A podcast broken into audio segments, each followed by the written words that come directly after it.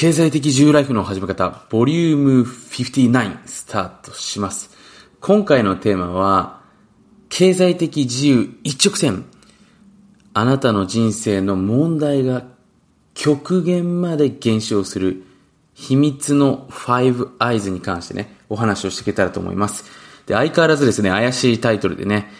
また来たか、ガモさんとね、もうそういうタイトル飽きましたよって方もいらっしゃると思うんですけども、今回もね、めちゃめちゃめちゃめちゃ重要なね、あの、お話をしていけたらなというふうに思っております。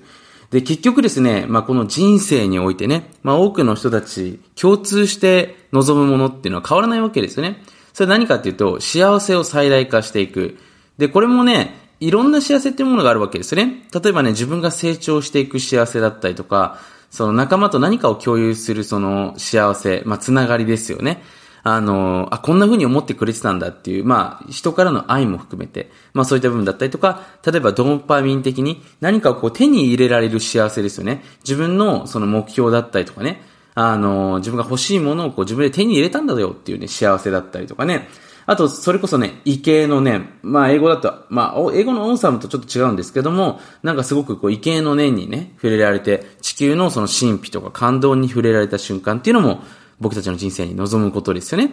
で、その一方でね、これ多くの人はあんまり自分の人生設計にはデザインしてないようなんですけれども、その自分の人生の問題を最小化させていく。当然ね、どんな、あの、お偉いさんに対してもね、あの、同じ、例えば日本で生きていれば、まあ日本だけに限らずですけれども、まあ天候が悪くなったりとかね、時には天災が起きたりとか、時にはね、自分のその、周りではなくても、その自分がたまたまね、その運転している道で交通事故が起きていてね、渋滞に巻き込まれたりとかね、何かわからないですけども、蜂が自分の家にブーンとやってきてね、なんか攻撃してきたりとかね、何かその想定外のハプニングっていうのが起きてくるわけですね。で、これらをやっぱいかにして、まあそのマネージしていくかっていうことも重要になってくるわけですね。で、当然ね、やっぱり幸せを掴んでいく、自分が進化をしていく、成長していくためには、やっぱり外に出ていかなければいけないんですけれども、それとともにやっぱり、その問題っていうのも起きてくるわけですよね。で、その問題をいかにしてこう減らしていくことによって、すごくバランスの取れた人生を手に入れられるわけですね。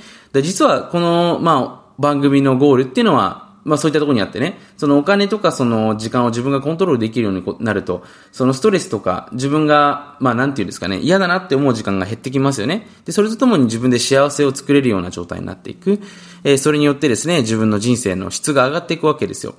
でそんな状態を送るためにね、まあ、僕自身実は今までいろんなお話を、えー、お伝えさせていただいたわけなんですけれども、実は今日のね、その話っていうのは、この自分の人生のですね、えー、まあ B 面というか、闇サイドをいかにして減らしていくことができるのかっていうところになってくるわけですね。で、大抵の問題っていうのが実は人間関係にも起因するわけですよ。まあ、ここまでの話を聞いてくださってる方はね、十分理解してるかと思うんですけども、で、この人間関係に関するその自分なりの、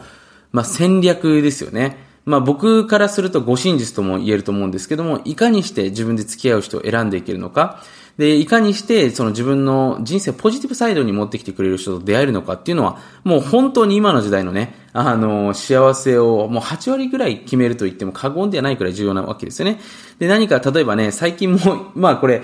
大きな、まあその、投資のそのお金を集めている会社がね、まあ結局ポンジースキーム、まあ結構ね、そのポンジスキームって聞いたことある人も多いんじゃないかなというふうに思うんですけれども、まあ簡単に言うとね、その投資家からお金を預かって、で、その新規の人たちからお金を預かったものを、その既存の会員さんに分配していく。だ実態は全く運用してないんですけれども、運用してるかのように見せかけているね、そういうポンジスキームって言うんですけれども、で、結構本当に大きな、まあ僕の友達も何人も被害に遭ってたんですけれども、実際に、あの、ところが問題になったんですけど、これも全部人からですよね。だから多くの人がお金に、その盲目的になると、本質が見えなかったりするので、あの、結構失ってるものが多かったりするんですけども、で、結局全部がこう人間関係なんですよ。すべて人から、人が何か自分を妬んだりしてね、まあ企業の内部リークとかもそうなんですけれども、問題が起きてくる。大体そうなんですよね、すべてっていうのは。逆に言うと人間関係をもうマスターさえしてしまえば、マスターって言ってもこれは別にマスターしてもコツコツ続けていかなければいけないんですけれども、こういったものをコツコツしていけばですね、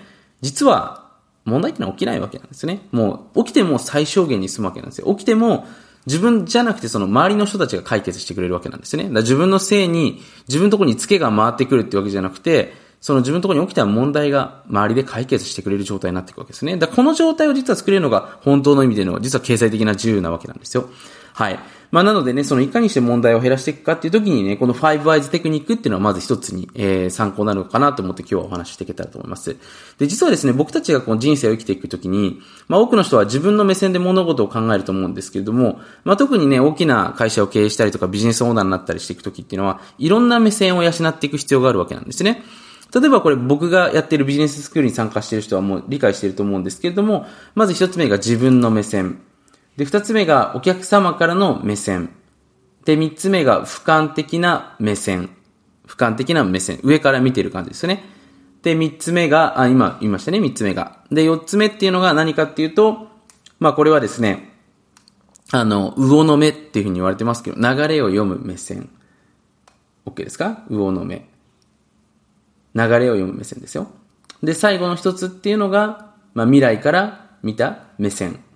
まああとここにね、過去からの目線だったりとか、その地球の上からの目線っていうのも付け加えてもいいんですけど、こういう複数の目線でね、同じ現実を見てみると、全く違った捉え方ができるわけなんですよ。例えばね、今自分がその会社をクビになってしまったっていうね、あのー、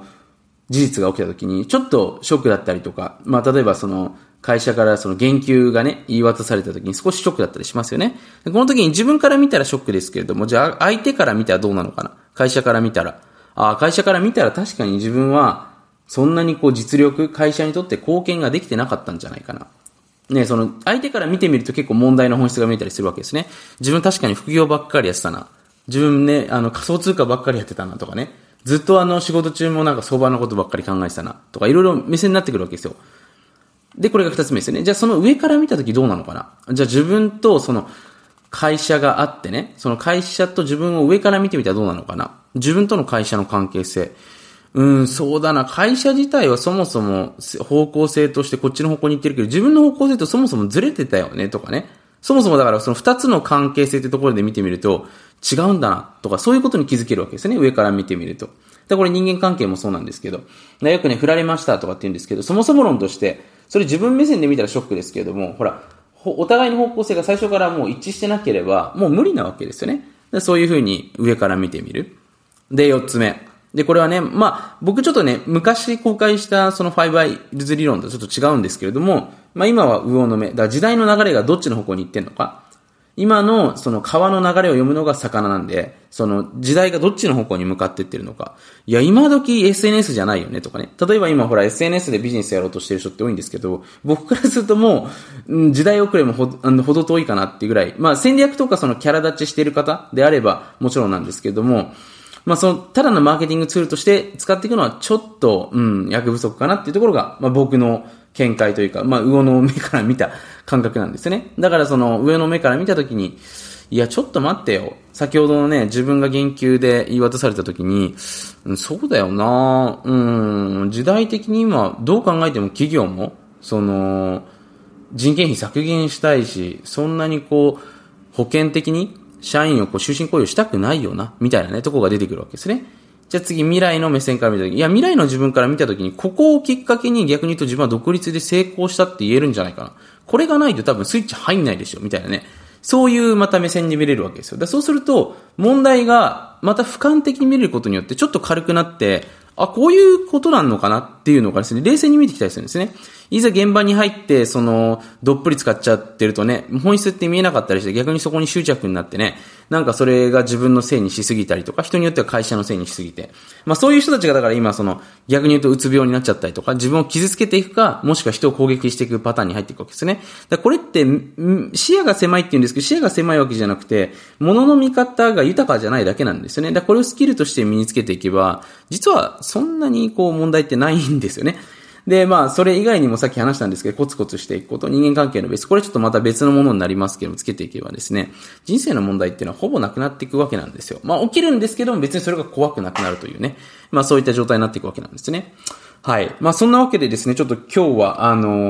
ー、ファイブアイズテクニックということでね、実際に僕が、まあ、これ有料のあのセミナーでね、公開している内容を少しシェアさせていただいたんですけれどもね、まあ、少しでも役に立てたら嬉しい限りです。まあ、本当にですね、まあ、この人生っていうのは一回きりしかないわけですけれども、まあ、多くの人がね、その幸せばかりを求めますよね。幸せになることだったりとか、その自分の好きなことだったりとか。でもね、避けては通れないけど、イネビタルだな、その起きてくる出来事っていうのをいかにして最小化させていくのか。まあこれは家族の不幸とかもそうなんですけど、人間関係の問題もそうですよね。そこにやっぱり目をつけていった方が、実は本当の意味での幸せっていうのは実は手に入るわけなんですね。はい。まあそんなので、えー、僕自身この番組やってるということを、えー、少しでも理解していただけたら嬉しい次第です。まあそんなわけでね、今回の音声も少しでも役に立てたよと。えー、カモさん最高でしたという方はね、ぜひ、えー、また僕のメールアドレスの方にね、感想いただけたら僕もそれがもう楽しみでね、やってますので、えー、ぜひ協力していただけたら嬉しい次第でございます。はい、えー、そんなわけでですね、あの、最近もちょっとね、あの、僕にお会いしたいですっていうね、メールすごく増えてきて、あの、本当に嬉しい次第なんですけれどもね、えー、ぜひね、あのーまた地球のどこかでお会いできたら、えー、嬉しい次第です。そのわけでね、また過去の音声も、えー、いろいろと、まあ、経済的な自由にね、直接的、間接的につながる話をしてってますので、ぜひね、今日の、えー、聞いてみてね、過去のもう復習したいなって方はね、1回だけに限らず2回3回と聞いていただいてね、脳みそに定着させていただけたらなというふうに思います。そのわけで今回もありがとうございました。ぜひ今日も素晴らしい一日を。